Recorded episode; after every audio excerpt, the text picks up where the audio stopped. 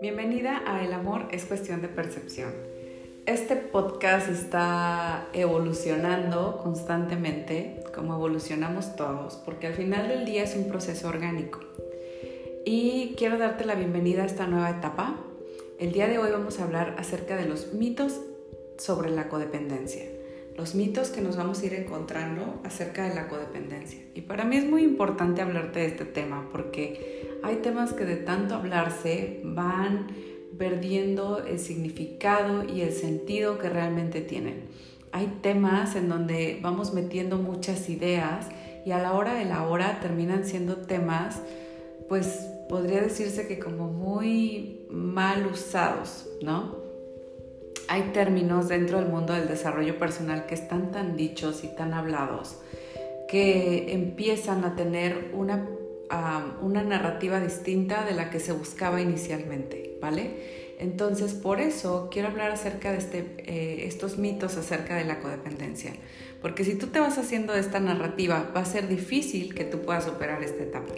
En cambio, si tú tienes esta narrativa de... Eh, un poquito más verdadera, un poquito más acercada y estás como más clara de qué es lo que tú quieres lograr, va a ser muy fácil que tú puedas pasar por este proceso.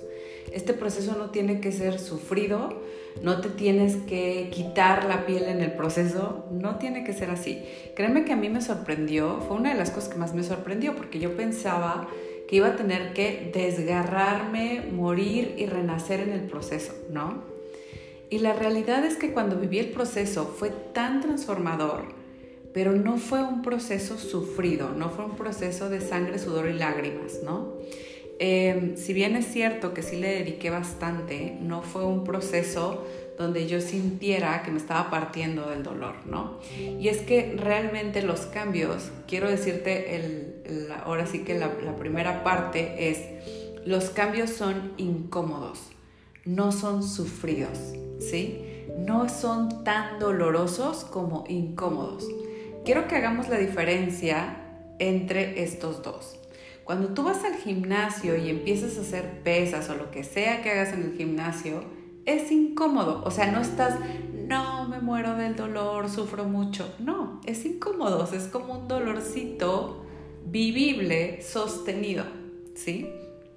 Así se sienten un poco los procesos y quiero compartírtelo porque a veces tenemos mucho miedo, ¿no? Nos dicen, es que va a doler y decimos, no, sabes que mejor no quiero, no quiero ni comenzar. Y el primer mito es que tu recuperación tiene que ser sufrida, ¿no? Y no es así, es una incomodidad. El proceso de recuperarte de la codependencia es un proceso más incómodo que sufrido, es un proceso más de dolorcito incómodo sostenido a través del tiempo, esa es la verdad. Y después eh, se vuelve cada vez más cómodo porque se vuelve tu nueva realidad, superar esta, esta mentalidad de superación de codependencia, esta nueva forma de llevar las relaciones y todo el tiempo te estás replanteando de si ese fue un hábito codependiente, si no fue un hábito codependiente y es incómodo al principio, pero una vez que agarras el ritmo, la verdad es que como cuando estás en la caminadora y de repente dices, no, no, ya agarré el ritmo, estoy bien, estoy bien. Y sigue siendo esa incomodidad dolorosita, pero bastante vivible, ¿no? Entonces, incluso puede ser que te sientas súper bien de estar en ese momento arriba de la caminadora, así se siente la recuperación de la codependencia. Y cuando empieza a caer toda esta mentalidad codependiente, pues entonces podemos empezar a sentirnos mucho más ligeros, como cuando ya llevas varios días haciendo ejercicio y empiezas a decir, no solo eso, se siente bien, se siente rico, ¿no? Ok, bueno, vamos con el, digamos que el segundo mito oficialmente, ¿vale? Es sanar toma mucho tiempo. Yo quiero que te replantees de entrada qué significa sanar. Todo el mundo habla de sanar heridas, todo el mundo habla de sanación como si fuera un punto al que, hay que llegar y al que hay que aspirar. Y realmente esto no funciona así, ¿vale? Para mí una parte muy importante va a ser que te des cuenta que no tiene tanto que ver. La palabra sanación ¿qué es lo que te está indicando? ¿No? Y a veces incluso tenemos que quitar la palabra sanación del medio. Yo honestamente esta palabra la conocí y la entendí una vez que yo ya había terminado mi proceso en el grupo. Entonces yo estaba como en otra cosa y de repente la gente me empezó a hablar de, pero ¿cómo le hiciste para sanar? ¿Y cómo le hiciste para sanar esto? ¿Y cómo le hiciste para sanar aquello? Y yo decía, no, pues mi herida del rechazo todavía la tengo y la herida del abandono, no, pues sí, ahí está. O sea, no están tan activadas como antes. No están eh, como, no, no tenía el dedo en la llaga en ese momento, ¿no? Pero ahí estaban. Y tal, tan así que cuando yo empecé en este camino de... Em, de tal cual de exponer mi historia y demás, claro que se vino un montón de herida del rechazo. Ya no como normalmente yo la había vivido, que era a través de mis parejas o de mis amistades sino ahora con una audiencia y ahora con, con, otras personas, ¿no? Y entonces, pues claro que se me activaba, ay, me dejó de seguir, pues claro, o sea, se activaba la herida del rechazo, ¿vale? Entonces, es muy importante que te des cuenta que estas heridas, uno aprende como a manejarse y a manejar una distinta narrativa con respecto a estas heridas pero constantemente estamos regresando y la herida evoluciona junto con nosotros. Es decir, a veces se vuelve mucho más sutil, o sea, ya no te estoy diciendo, sí, todos te odian, eh, nadie va a querer tu arte, nadie va a querer lo que tú haces, eh, nadie te va a creer, bla, bla, bla, o, o, lo que sea, tú no perteneces, tú no esto, no sé, lo que sea que te diga tu herida del rechazo, tu herida del abandono, te van a dejar sola, eh, todo esto, ¿no? Por ejemplo, yo recuerdo muchísimo que yo le tenía pánico estar sola, o sea, mi herida del abandono estaba súper activada, ¿no? Y entonces para mí, desactivar esta herida me tomó iniciar un camino de autoconocimiento, ya te lo voy a mencionar después y justamente vamos a hablar de esto en el taller que va a ser justamente esta semana. Eh, tengo un taller donde vamos a hablar acerca de, van a ser tres clases y vamos a, hacer, vamos a hablar acerca de tres pasos para recuperarte de la codependencia y entre ellos, te adelanto, está el autoconocimiento, ¿vale? Pero bueno, em, para mí fue un proceso de conocerme, de reconocer, de ser consciente de estas heridas y darme cuenta qué narrativas estaba yo, estaban alimentando esto y empezar a desactivarlas, empezar a cuestionarlas. ¿Es cierto que esto está pasando? ¿Es cierto que esta persona o que el hecho de que no elija estar conmigo significa algo sobre mí? ¿De con quién tiene que ver realmente esta historia? Y empecé a desactivar todo esto y por supuesto ahí se desactivó la herida, ¿no? Ya no estaba punzante pero, por supuesto que otras cosas vuelven a activar esa herida. Y es que no se trata de que vamos a llegar y tú no viniste a esta experiencia humana a estar todo el tiempo en bienestar, a estar todo el tiempo con las emociones en zen. No vinimos a eso, no vinimos a hacer absolutamente nada de eso, ¿vale? Nunca estás totalmente no, si mis emociones todo el tiempo están bajo control y todo el tiempo me siento bien y vengo al 100% de felicidad. Muchas personas buscan el objetivo equivocado de estar felices todo el tiempo o la mayoría del tiempo. No viniste a esa experiencia humana a eso, no viniste a estar encarnado a eso, a estar feliz todo el tiempo. Qué genial estar felices la mayoría del tiempo. Qué genial estar felices una buena parte del tiempo. Pero honestamente, las cosas que lo que nos requiere superar estas etapas es soltar esa parte de ser felices todo el tiempo y estar con nuestras emociones en euforia, felicidad y todo esto todo el tiempo y darnos cuenta que hay otras partes de la experiencia humana, como aprender a manejar nuestras emociones, como entendernos, como reflexionar acerca de diferentes puntos de vista. Eh, a mí me encanta Brooke Castillo porque ella es de las que, y tú sabes que es mi mentora, si has escuchado este podcast desde hace ya algún tiempo, pero es alguien que te dice, la vida siempre es 50 y 50%. La vida es 50% cosas que te hacen feliz y que te, te, hacen sentir totalmente agradecida y cosas increíbles y experiencias al máximo y 50% cosas que pues honestamente eh, no te hacen sentir feliz, eh, cosas con las que te tienes que esforzar, cosas con las que no quieres lidiar, eh, cosas que no te gustan, ¿no? Entonces, para mí es muy importante que tú te des cuenta de qué implica para ti sanar. Y si para ti sanar es estar feliz todo el tiempo, no va a pasar, es una fantasía. Y entonces se vuelve un punto, sanar se convierte un punto en el horizonte que no es alcanzable.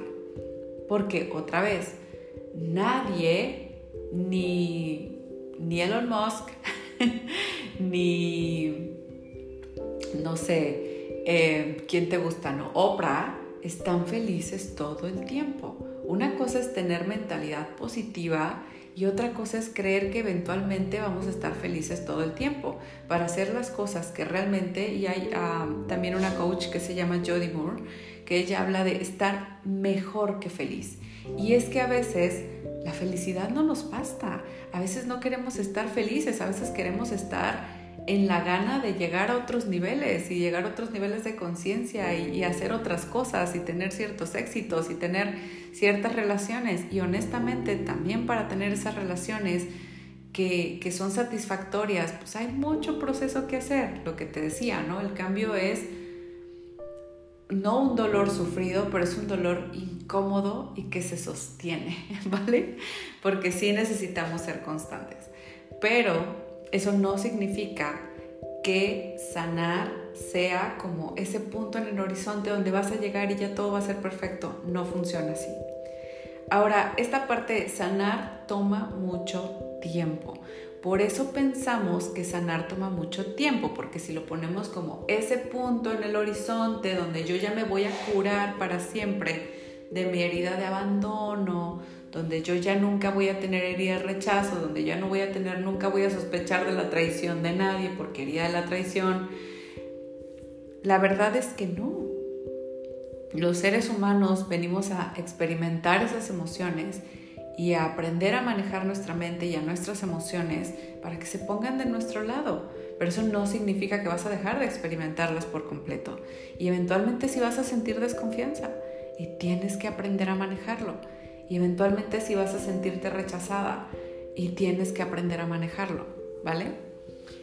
Esta es una parte importante. Cuando tú eh, desactivas ciertas narrativas, la vida se empieza a ver diferente.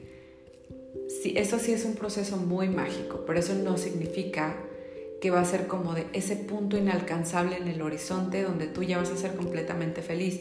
Ningún humano en ningún sentido vive completa y absolutamente en éxtasis todo el tiempo.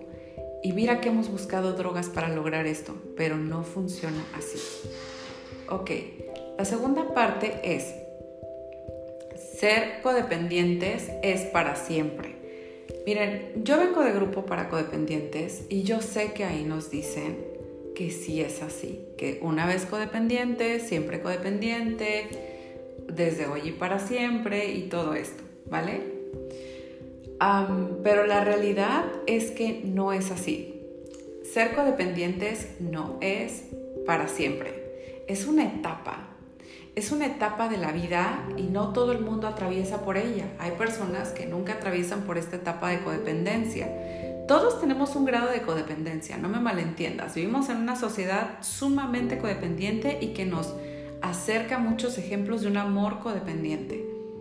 Sin embargo, muchas personas pues no se les llega a disparar esta codependencia al grado de ser disfuncionales, ¿vale? Hay quienes naturalmente desarrollan una mentalidad mucho más positiva en cuanto a sus relaciones y entonces no desarrollan tanto estas narrativas de codependencia.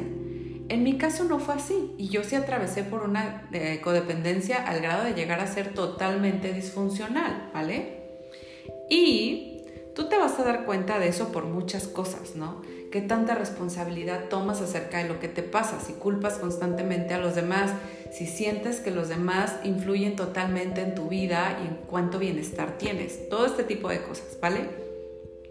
Pero eh, si esta codependencia se empieza a tornar disfuncional, eso sí es una etapa y eso sí podemos atravesarlo y darnos cuenta que si empezamos a manejar nuestros pensamientos y nuestras emociones y desactivamos estos sistemas de pensamiento codependiente, nosotras podemos atravesar por eso y al final del día decir, ok, ya mi sistema de pensamientos codependiente ya no está instalado, ese software ya, adiós, goodbye, ¿no?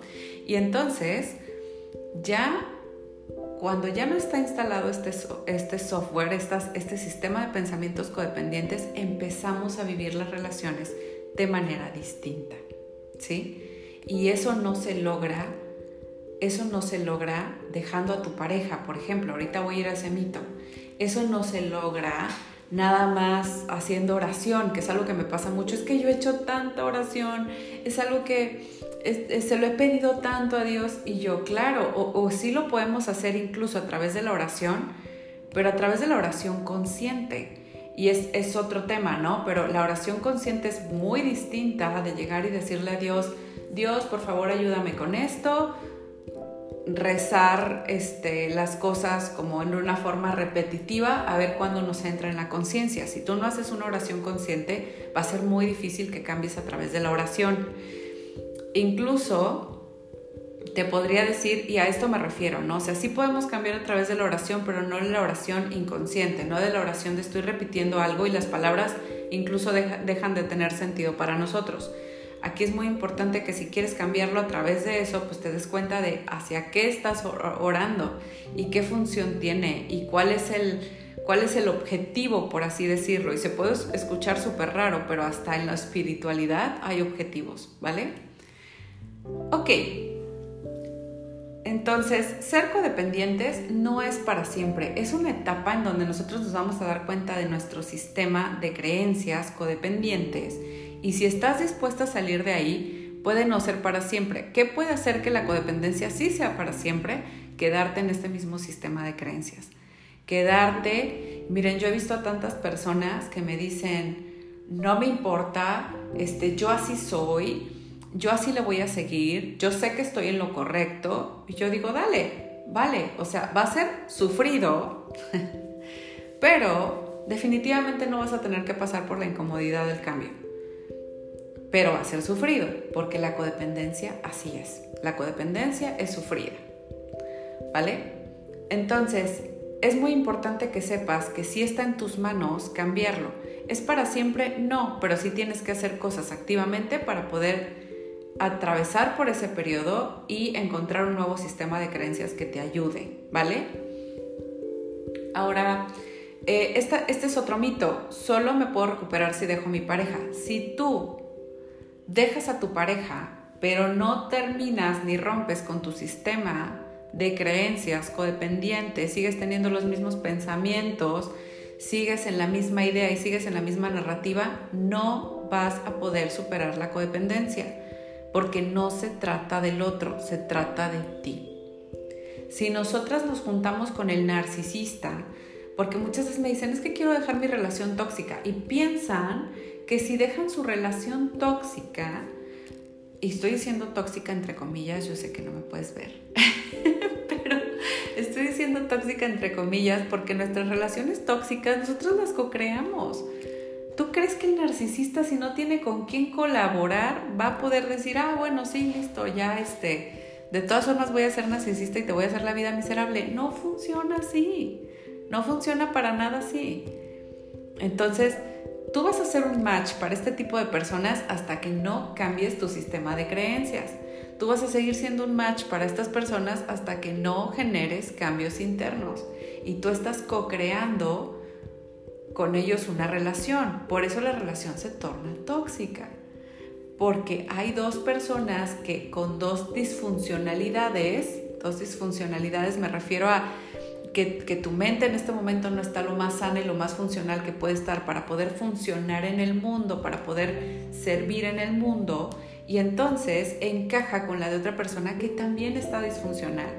Por eso repetimos patrones, no es como, eh, no es rocket science, ¿no? O sea, realmente es, pues claro, si yo estoy pasando, atravesando por un periodo donde estoy energéticamente y psicológicamente estoy eh, con, todo esta, con todas estas ideas y narrativas y demás de no sirvo o solamente sirvo si alguien me hace valiosa o solamente puedo recibir validación externa, todo este tipo de cosas, pues con quién voy a ser, con quién voy a encajar en una pareja, ¿vale?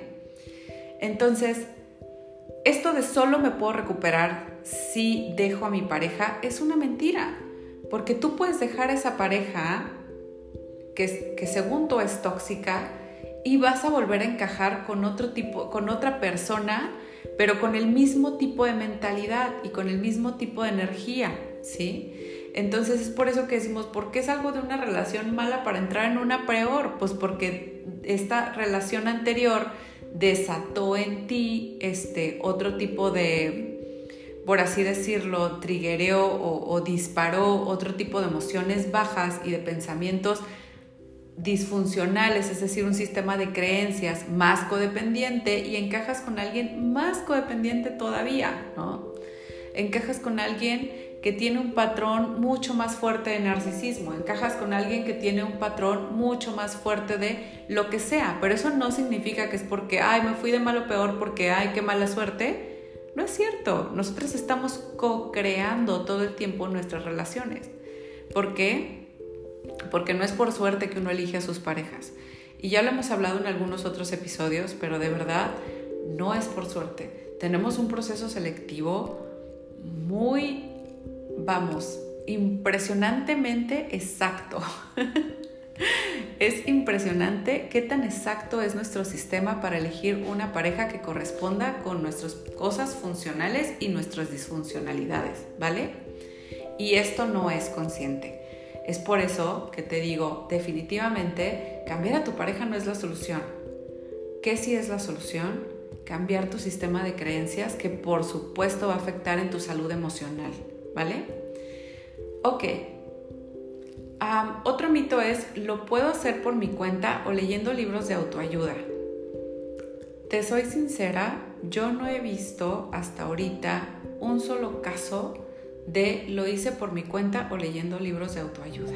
¿Sí? Hay quienes me dicen que sí y que lo lograron, no sé, incluso con ejercicio, por ejemplo.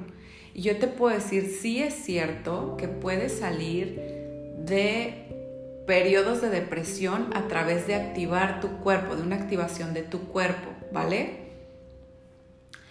Eh, sí es cierto que los libros de autoayuda pueden influir de forma positiva, pero honestamente sí necesitamos una guía, sobre todo si nuestro sistema de creencias está muy metido en una zona codependiente y no hay nadie que nos haga ver una perspectiva distinta. Los libros a veces decimos, ah, bueno, sí me hizo ver una perspectiva distinta o en realidad la vida es así, pero si todo se queda en teoría, tú no sabes cómo bajarlo a tu experiencia real, ¿vale? Tú no vas a saber cómo bajarlo a tu experiencia real. Y eso va a ser un problema. ¿sí? Esa es la parte que quiero que, que de alguna forma te quede como más clara, ¿sí? Porque para mí es muy importante que te des cuenta de que sin ayuda nos tardamos más, sin, ayuda muchas veces no logramos cambiar por completo la perspectiva. He conocido personas que hacen cursos y cursos y cursos donde no hay ningún tipo de coaching, seguimiento, mentoría, em, nada, ¿no? Y se quedan allí. O sea, es como un... siguen en el mismo sistema de creencias, se vuelven a victimizar y no se dan cuenta, vuelven a caer en estar tomando la responsabilidad de otro. O sea, como que veo y digo, es un sistema de comportamientos que si nadie te lo cuestiona en el momento, tú puedes seguirle por allí años, ¿no? Entonces, para mí, una de las cosas que realmente ha llegado a... O, llegó a ayudarme, yo leía, yo me acuerdo que fui a terapia, o sea, e incluso en la terapia la verdad es que tienes que encontrar la que es adecuada para ti. A mí, por ejemplo, no me servía la terapia y habrá seguramente personas a las que sí, que era de palmadita en la espalda, yo te entiendo y yo valido tus emociones, ¿no? Qué padre, pero pues no me ayudó. yo necesitaba que alguien me dijera, aquí estás haciendo esto y que me hiciera consciente de esas partes y cuando me hicieron consciente de esas partes fue como un otra vez era incómodo incomodísimo que alguien me dijera que alguien me dijera si ves tu necesidad de validación aquí si la notas em, y, y definitivamente ahí empezar o sea yo me acuerdo que incluso era como un estábamos, eh, no sé, todas hablando de ciertas cosas y señalarnos, y, era un grupo donde no era aceptado siquiera este tipo de, vamos, nadie podía irse por ahí, nadie podía irse por, sí, ve y lámete las heridas y dite lo buena, buena que eres, y este, y dite lo, súper increíblemente buena que eres y lo mala suerte que tienes por estar haciendo esto. No, era toma responsabilidad y aquí no puedes venir a contarnos ese cuento chino porque no funciona así. Y entonces, claro que el acostumbrarme a eso me ayudó un montón, que es lo que yo hago en asesorías. Lo que yo hago en asesorías es, y tiene que ser semana con semana, porque sí recomiendo que sea semana con semana, eh, a veces doy espacios un poquito de por ahí de 15 días, pero hay una práctica que se tiene que seguir. Tienes que dejar de contarte esa historia. No va por ahí y te acostumbras. Te acostumbras a ya no estar entrando a esa, a esa narrativa, ¿vale? Ok. Entonces, ¿lo puedes hacer por tu cuenta? Yo diría que la realidad es que no, que sí necesitas de otros. Y otra vez, mi solución no tiene que ser tu solución. Mi solución de entrar a un grupo para codependientes o de seguir en coaching o demás, no tiene que ser tu solución. Lo único que digo es que va a ser muy difícil que lo hagas simplemente absorbiendo información.